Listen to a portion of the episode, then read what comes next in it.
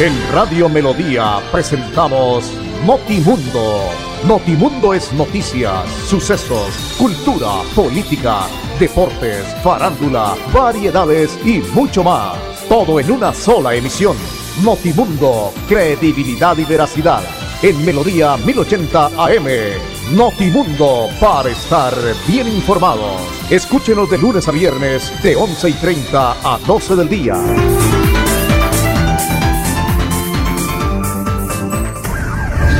11 de la mañana, 30 minutos. Saludo cordial. Aquí estamos, apreciados oyentes. Bienvenidos a este espacio de noticias de Notimundo para contarle todos los temas que se están presentando en las últimas horas. Estamos en el día 23 del mes de octubre del año 2020 y aquí estamos con Andrés Felipe Ramírez, que como siempre nos acompaña en la consola digital, William Efren Ramírez, registro 327 de la Cor Colombia, afiliado a la Cor Santander. Gracias por escuchar en la frecuencia 1080 en su dial, en la radio y también en nuestra página de internet www.melodiaenlinea.com. Bienvenidos de verdad por su grata compañía. Tenemos que iniciar con noticias que tienen que ver con el portal del norte a propósito del tema masivo de transporte Metrolínea sobre esa zona del área metropolitana de Bucaramanga, una de las más necesitadas por esta circunstancia y ha sido la última que se ha tomado cerca de una década después de que se proyectó su construcción, el portal del norte del Sistema Integrado de Transporte Masivo estaría culminando para finales del presente año. Este proyecto tuvo que afrontar diferentes situaciones adversas como múltiples rediseños y ajustes técnicos para la ejecución de las obras. El mayor reto a superar fue una fractura geológica que se descubrió en el terreno intervenido y que representó una seria amenaza para la estabilidad de la edificación. Hace cerca de tres años, Metrolínea anunció que se invertirían cerca de 31.824 millones para ese portal. ¿Qué pasó a tener una inversión actual? ¿Qué pasó de tener ahora una inversión a 34.013 millones de pesos? cifra supremamente altísima, de 31 mil a 44 mil. Se ha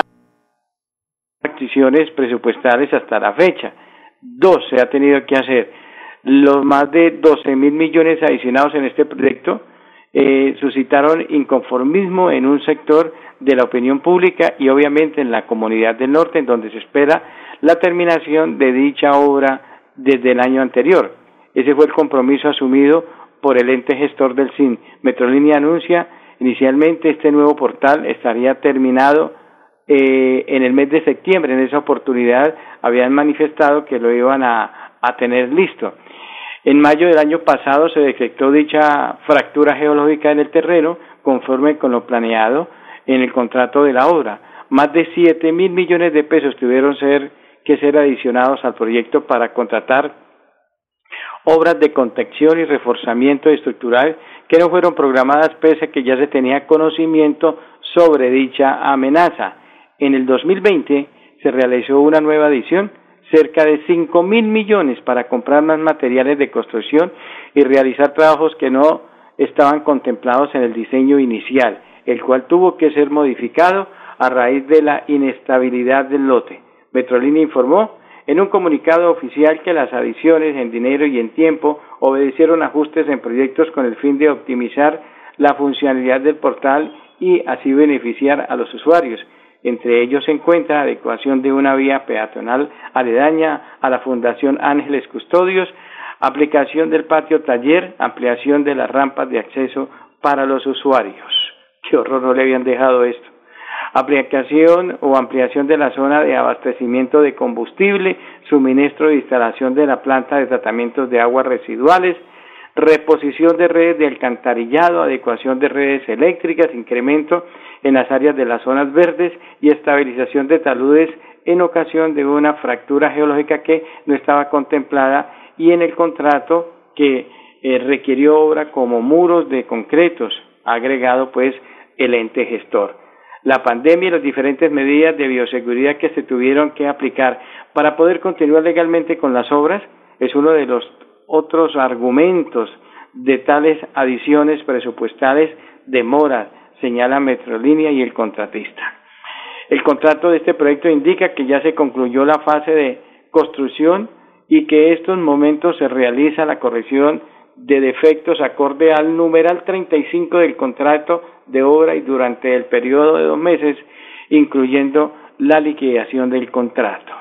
Tras la respectiva aprobación finales de la interventoría, se procederá a realizar el acta de recibo final de obra y liquidación según lo programado oficialmente. Metrolínea indicó que espera iniciar labores de prueba en el portal del norte el mes entrante. El ente gestor precisó que en estos momentos la operación se revisa con el equipo técnico para verificar trazados de las rutas y las conexiones hacia el sur, que inicialmente se realizará con buses padrones. Adicionales y adición y prórroga del proyecto, el valor inicial fue de 31.824.861 millones. El costo actual, 44.013.984 mil millones. Adiciones, 7.415 millones de pesos. El contrato se firmó en diciembre de 2019, inicio de obras en marzo del 2018 tres prórrogas por un total de diez meses y medio en lo que tiene que ver con el tiempo. La interventoría de este proyecto ya sumó cuatro adiciones presupuestales de acuerdo con la información plasmada en el contrato. Inicialmente su valor era de dos mil cuatro millones aproximadamente, en la actualidad el costo asciende a cerca de cuatro mil ochocientos setenta y nueve. Esto que tiene que ver con las interventorías de los contratos la verdad yo no soy ingeniero civil y no tengo idea, pero me da risa, porque usted termina una obra y entrega en la obra y usted después va y recorre la obra y encuentra una cantidad de errores, no solamente en el marco, en lo que tiene que ver con la parte de ingeniería, la estructura, sino simples errores que nunca vieron los señores que cobran un jurgo. Estos de la interventoría se llevan una millonada ¿Qué hace un interventor? Una buena pregunta que me hago yo, ¿no? ¿Qué hace la interventoría de una obra? Si son los que tienen que habilitar al contratista o a la empresa para que les pague, pero vaya, miren la cantidad de horas que después empiezan a gretearse, empiezan a caerse, que los muros, que la dilatación, mejor dicho, eso es una locura, se cae hasta un andén y se llevan un jurgo como en estos contratos, pero no hacen absolutamente nada. Ese tema de la interventoría es una sinvergüencería que le meten de plata a todos estos proyectos y a toda esta situación. Que si se tiene que dar, bueno, que se dé, pero hola, cumplan. Si tiene que decirle allá al contratista, venga, eso no se puede pagar o eso que se está haciendo se está haciendo mal, no se le están metiendo los materiales adecuados, no se está haciendo el trabajo como se, eh, se está previsto, como se planteó en los planos arquitectónicos, en la línea de ingeniería en general. Si no se está obrando bien, tienen que cortarlo. Pero la verdad, todas las obras terminan con problemas, la gran mayoría. Y uno dice, ¿y dónde está el interventor? Entonces el interventor dice, no, ahí está la póliza. Entonces el uno le echa la culpa al otro y al final el que paga es el pueblo, con una obra mal hecha, demorada y con sobrecostos como esta obra del portal, 45 mil millones después de que se tenía previsto, casi 10 años para terminar la obra.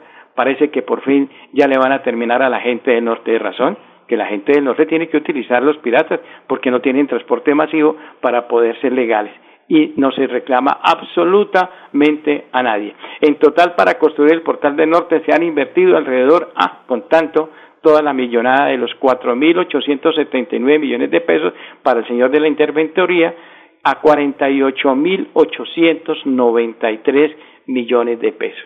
Esas son las obras que tenemos en el departamento, en el área metropolitana, en Bucaramanga, de este portal que esperamos próximamente tenga ya el servicio para todos los habitantes del norte que merecen también respeto como los deshabitantes en todo el área metropolitana en el tema del transporte masivo.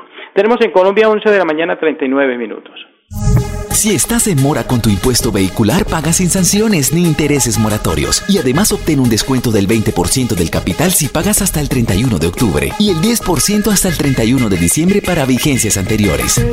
Te esperamos en horario extendido hasta las 4 de la tarde en las casas del libro total y desde los puntos Baloto, éxito, efectivo desde la página web www.santander.gov.co. Recuerda, Gobernación de Santander, siempre Santander. La empresa pública de alcantarillado de Santander rendirá cuentas vigencia 2019 en una audiencia pública este viernes 30 de octubre a las 9 de la mañana. Lo haremos de manera virtual a través de nuestro canal de YouTube y Facebook Live. Queremos invitar a toda la ciudadanía que participe y envíe sus solicitudes e inquietudes a través de nuestra página web www.empas.gov.co y también a través de nuestro correo electrónico contáctenos arroba empas.gov.co. esperamos. La oficina de pasaportes ya abrió sus puertas. Para acceder a tu pasaporte, ingresa a www.santander.gov.co. Das clic en la opción Trámites. Vas a Pasaportes. Revisa los requisitos que necesitas y agenda tu cita. Si aún no lo has reclamado, comunícate al teléfono 691-0880, opción 1, extensión 1051. Recuerda, la cita es gratis. No necesitas tramitadores. Gobernación de Santander siempre Santander. 11 de la mañana 41 minutos. Iniciando en la semana, eh, traíamos una noticia del el gobernador del departamento del Tolima y el alcalde de Ibagué, donde ellos eh, se unieron y rápidamente sacaron su decreto, su norma para prohibir el tema del Halloween. Pues el Ministerio de Salud, en cabeza del doctor Fernando Ruiz, ha entregado el día de ayer una serie de recomendaciones para la celebración del Halloween, entre las que quedó claro que alcaldes y gobernadores podrán decretar restricciones a la movilidad de menores si lo consideran necesario. Doctor Fernando Ruiz, claro que es necesario. Es más, esto no se le tenía que haber entregado directamente a los alcaldes y a los gobernadores, esto tenía que haber sido directamente el Ministerio de Salud y el Gobierno Nacional diciendo no hay Halloween no hay salida de niños, no hay salida de menores de edad, no hay salida absolutamente de nadie. Dígame usted, señor padre de familia que me está escuchando, ¿usted enviaría a su hijo con su hijo mayor y con la esposa y usted a repartir o a recoger caramelos en este momento de pandemia? ¿Alguien le ha hecho esa pregunta eh, mentalmente mirando después de la cantidad de casos que tenemos y después de que estamos cerca Francia, nosotros en Santander, en una ola increíble del virus? Ministro, esto no era para los gobernadores y los alcaldes, era una orden del gobierno nacional tajantemente diciendo no vamos a permitir que haya Halloween. Los que quieran participar lo harán internamente, ni siquiera en su conjunto, pero si en su casa, como decía Andrés, dijo, con mi hija y mi esposa nos pondremos la máscara y ahí tenemos una bolsa de caramelo. Claro, usted puede compartir porque los niños no saben, ellos no entienden, ellos quieren su disfraz, ellos quieren salir, pero también los niños, si usted les dice que estamos en pandemia y salir es peligroso, téngalo por seguro que el niño no sale, ni a la ventana se asoma. Pero es una cuestión de los padres de familia. Sin embargo, aquí están diciendo que es los alcaldes y gobernadores de cada municipio y de cada departamento. Según lo explicó el funcionario, esta medida la pueden tomar los mandatarios locales si consideran que en algún momento hay riesgos latentes frente al contagio del COVID-19. Sin embargo, el principal llamado fue generar campañas para que las personas celebren en familia. Es lo que hay que hacer, ministro. Es lo que hay que hacer. Miren, en Santander, de los, de los 87 municipios, 51 tienen eh, problema de COVID. 51. Eso significa que 36 solamente están libres, pero porque usted no tenga el COVID no significa que usted formó en el parque principal de su pueblo la fiesta pues para celebrar el día del Halloween. Entonces hay que seguirse cuidando, porque si no nos cuidamos va a ser muy difícil y todos queremos, todos, todos, en voz alta queremos que el virus desaparezca, que volvamos como hace un año, que volvamos como hace año y medio con la tranquilidad de que no hay ningún virus. Pero si nosotros no aportamos a ese crecimiento, a esa seguridad de que el virus eh, lo podemos acabar, pues va a ser muy, pero muy difícil. Eh, manifestó también que la celebración del día del 31 de octubre puede generar aglomeraciones, pérdida de distanciamiento físico, contactos, intergeneraciones entre niños y adultos, por lo que esto podría generar un riesgo inminente para propagación del virus. Ministro, ministro, ministro, puede, eh, puede leer donde se tiene previsto algunos municipios donde eh, van a celebrar bajo vigilancia el COVID. Yo la verdad eso no lo puedo creer Por eso el primer llamado lo hizo a la ciudadanía para que celebren esta fecha con su núcleo, núcleo familiar y no realizar rondas para recolección de dulces como habitualmente se hace, ya que esto puede traer también consecuencias negativas. Mire, más allá de eso, yo tampoco comparto, porque es que esto es hacerle la venia a las brujas y a los demonios y todo este cuento. El mes del niño no es este mes, es en abril realmente. Y el mes del niño tiene que ser como el día de la madre, como el día del padre.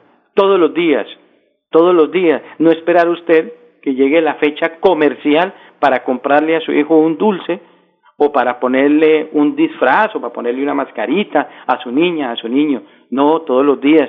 Con afecto y con cariño se celebra el Día de los Niños, lo mismo que es eh, el Día de, madre, de la Madre y el Día del Padre, ¿cierto? Con detalles, con afecto, con cariño, que es lo que se tiene que estar pendiente de ellos. Esa es la mejor manera de celebrar. Esperemos entonces que el ministerio eh, y sobre todo los alcaldes ya tengan las notas y tengan obviamente eh, todo previsto para que eh, se entreguen los protocolos del tema y sobre todo ya las personas entiendan que no se puede ir a la calle el día 31 de octubre con el tema del Halloween.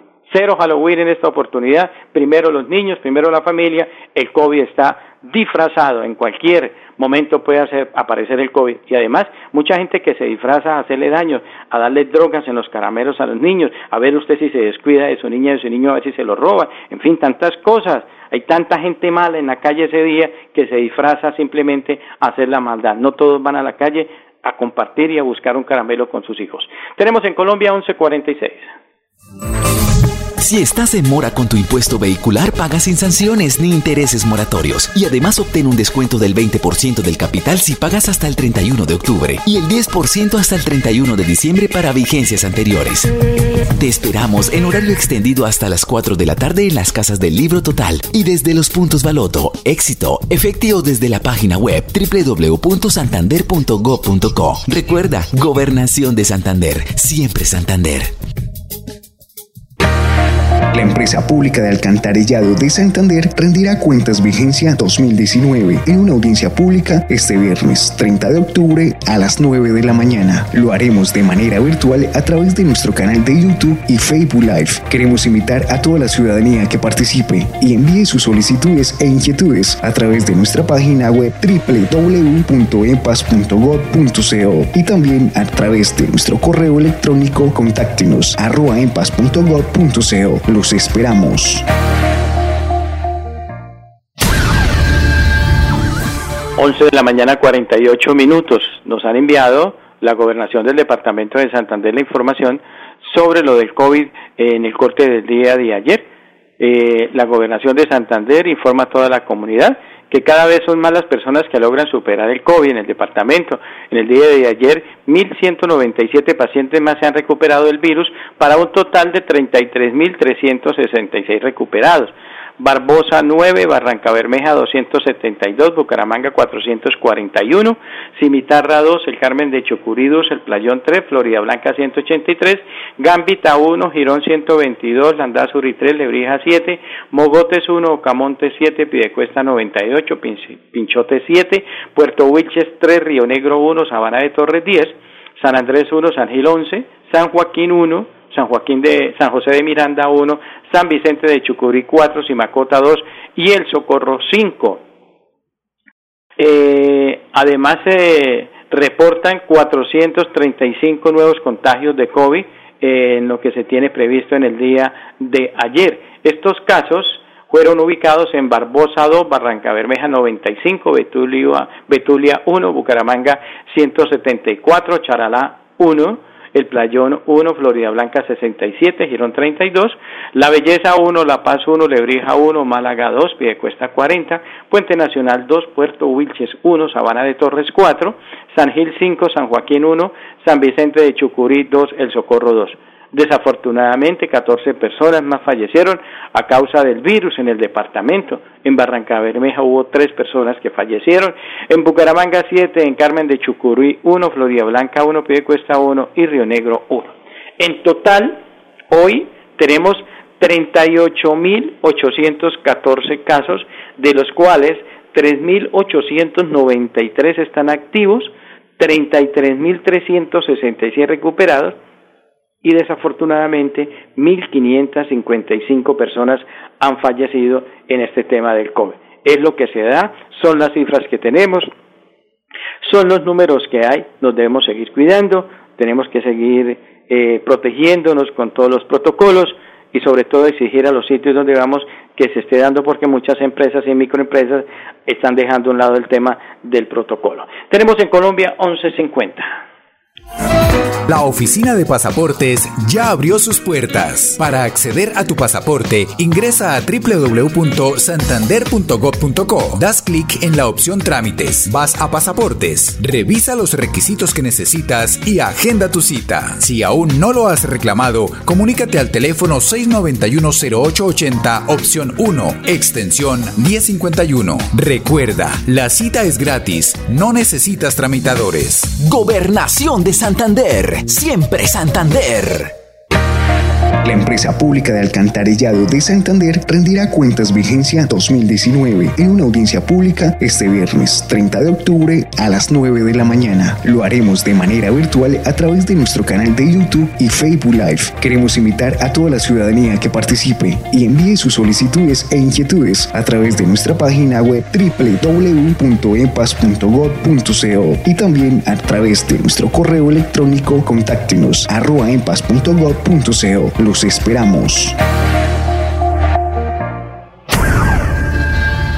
11 de la mañana, 51 minutos. A propósito, después de escuchar este mensaje de EMPAS, de la empresa pública Alcantarillado de Santander, eh, una invitación se va a realizar el 30 de octubre, viernes 30 de octubre, a partir de las 9 de la mañana, por los canales de YouTube y de Facebook Live de la empresa pública Alcantarillado de Santander EMPAS S.A., la rendición de cuentas de la vigencia 2019. Ha sido un trabajo arduo, hay mucho que mostrar, hay mucho que decir.